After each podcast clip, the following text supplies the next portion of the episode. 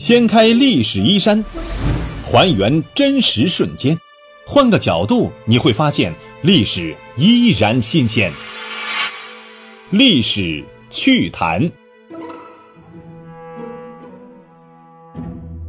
好，亲爱的朋友们，大家好，欢迎收听由喜马拉雅独家首播的《历史趣谈》，我是龙墨。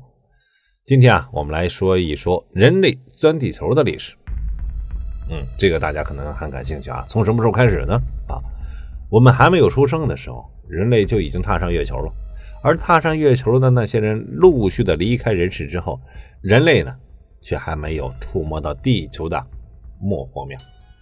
有人不禁要问了：在我们有生之年，能钻到末火面吗？我们能不能看到啊？啊，抓一把地幔物质？嗯，答案是能还是不能呢？那绝对是可以的。那还有多久呢？史料记载，中国汉朝的时候就开始钻井了。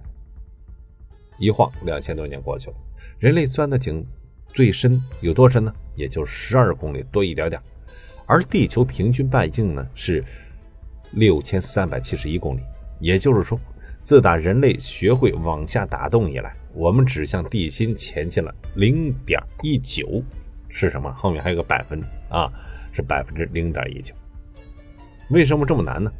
咱们举个例子，以这个前苏联他们钻探超深钻井为例，他们成功进入深度十公里的岩层之后，钻头和钻杆的自重啊就已经超过二百吨了。而中国新一代主战坦克九九式改型是多少沉呢？五十吨左右。也就是说，钻到十公里深的时候，就相当于啊是操纵四辆坦克的重量去钻井。另一个难点是，一米长的钢管要有多坚硬，就能有多坚硬。但十几公里长的钢管，它其实啊软的就像一根绳子了。你就是把它弯曲成八字形，那也一点问题没有。虽然这么难，但是还要去做，因为这是人类之所以称之为人类而不是猴子的原因之一，向未知进发呀。也许是二战刚结束。美国人民意识到，科技才是决定战争胜负的重要原因之一。所以，上世纪五十年代，美国大把大把的资金呢，不断的涌进了科研部门。物理学家们笑开花了，他们得以用亿万美金建立起先进的加速器，可谓是美滋滋。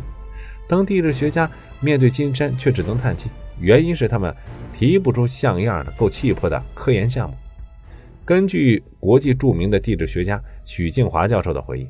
美国地质学家赫斯在1957年伙同他人提出一批项目，但是都因为不够气魄，惨遭淘汰了。作为一个地质学家，赫斯很苦恼：难道我们地质学家就提不出一个有价值的项目吗？恰逢在那个时候，科学家们对地球末霍面以下的地幔知之甚少，他们不知道地幔呢到底是何种岩石构成的。有的说是啊硫灰岩，有的说是橄榄岩。有的说是某某岩，大家是争论不休，谁也不服谁。还是在1957年，赫斯和海洋研究所的芒克拉家常两个人对地学界提不出像样的项目，深感失望。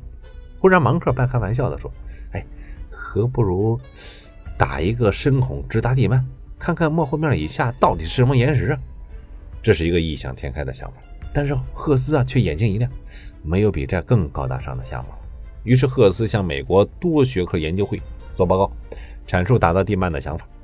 众人一听，一拍即合呀，并将这个计划命名为“莫霍孔计划”，开始向美国自然科学基金正式奉上了建议书，准备啊申请资金。莫霍孔计划宏伟壮阔，很多人都知道它的难度所在。也许美国政府压根儿不会批准这个计划，并未起波澜。但在一次国际学术会议上，苏联代表暗示他们也有类似的莫霍孔计划，这是真的。这下可刺激到了美国政府神经，他们决定啊，在地下与老苏联对手啊一见高下，于是火速批准了该计划。大把的钱有了，剩下的只是怎么钻的问题了。地壳下面才是莫霍面，莫霍面以下才是地幔，而大陆地壳平均厚度啊就有三十三公里，从陆地钻井的难度可想而知，几乎是不可能。除非外星人跑来帮忙。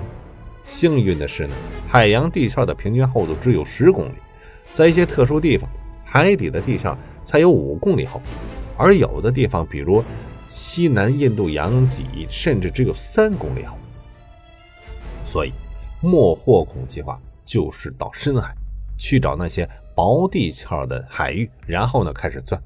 他们钻了很多孔，其中一个是在一九六一年四月钻的。钻具呢深入到了三千五百五十八米深的海水，并钻透了一百七十米的沉淀物，取上来十三米长的玄武岩。取得了这个成功并返回之后，美国总统肯尼迪致电祝贺啊，并称这是科学史上历史上的里程碑。然而，莫霍孔计划持续了数年，花钱逐年递增，而取得的成就寥寥。于是，反对的声音逐渐多出来了。有地质学家就认为。地幔物质虽然在地壳以下，但是由于地质运动，地幔物质难免会跑到地壳之上。只要找到，取来就是了，何必花费亿万美元去干这事儿呢？而对于把钻头伸进四千多米深的海水，然后再往下钻五千多米这样宏大的计划，比尔·布莱森在他所著的书当中就说了，引用一个海洋学家的话说：“这就像从帝国大厦顶上用一根意大利式的面条，在纽约的人行道上。”钻一个孔，最终，由于政治等各种原因，一九六六年八月十八日，在耗费数千万美元之后，美国众议院以投票的方式终结了莫霍孔计划。为什么是政治原因而不是花钱多的原因呢？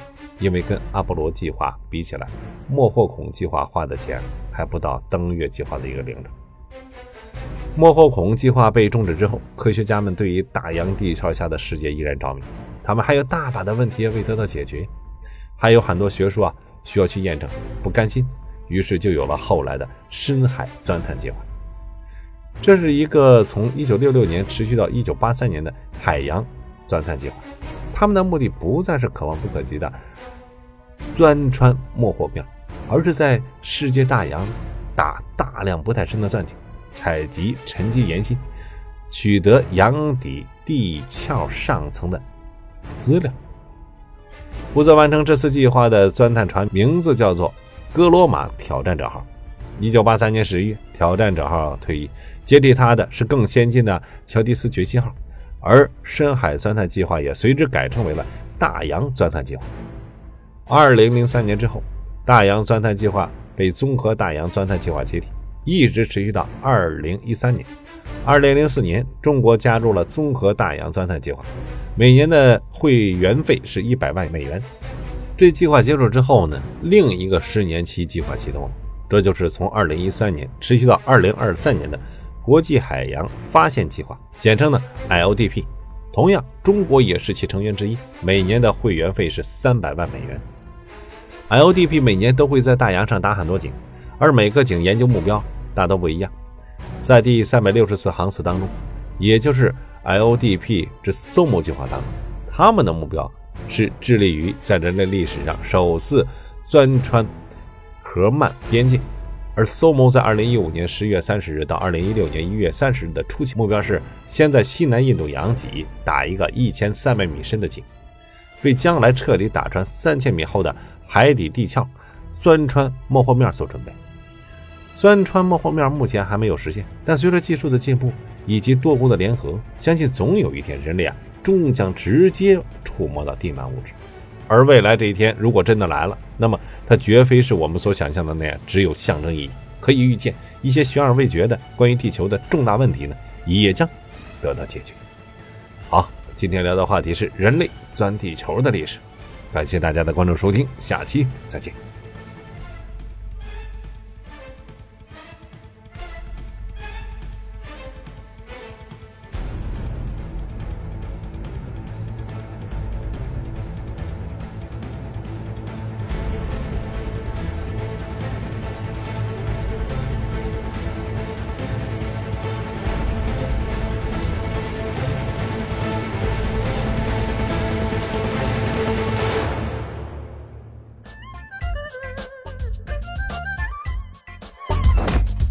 掀开历史衣衫，还原真实瞬间，换个角度你会发现历史依然新鲜。历史趣谈，主播龙墨，编辑老马，后期混音雨林狼。感谢您的关注收听，咱们下期再见。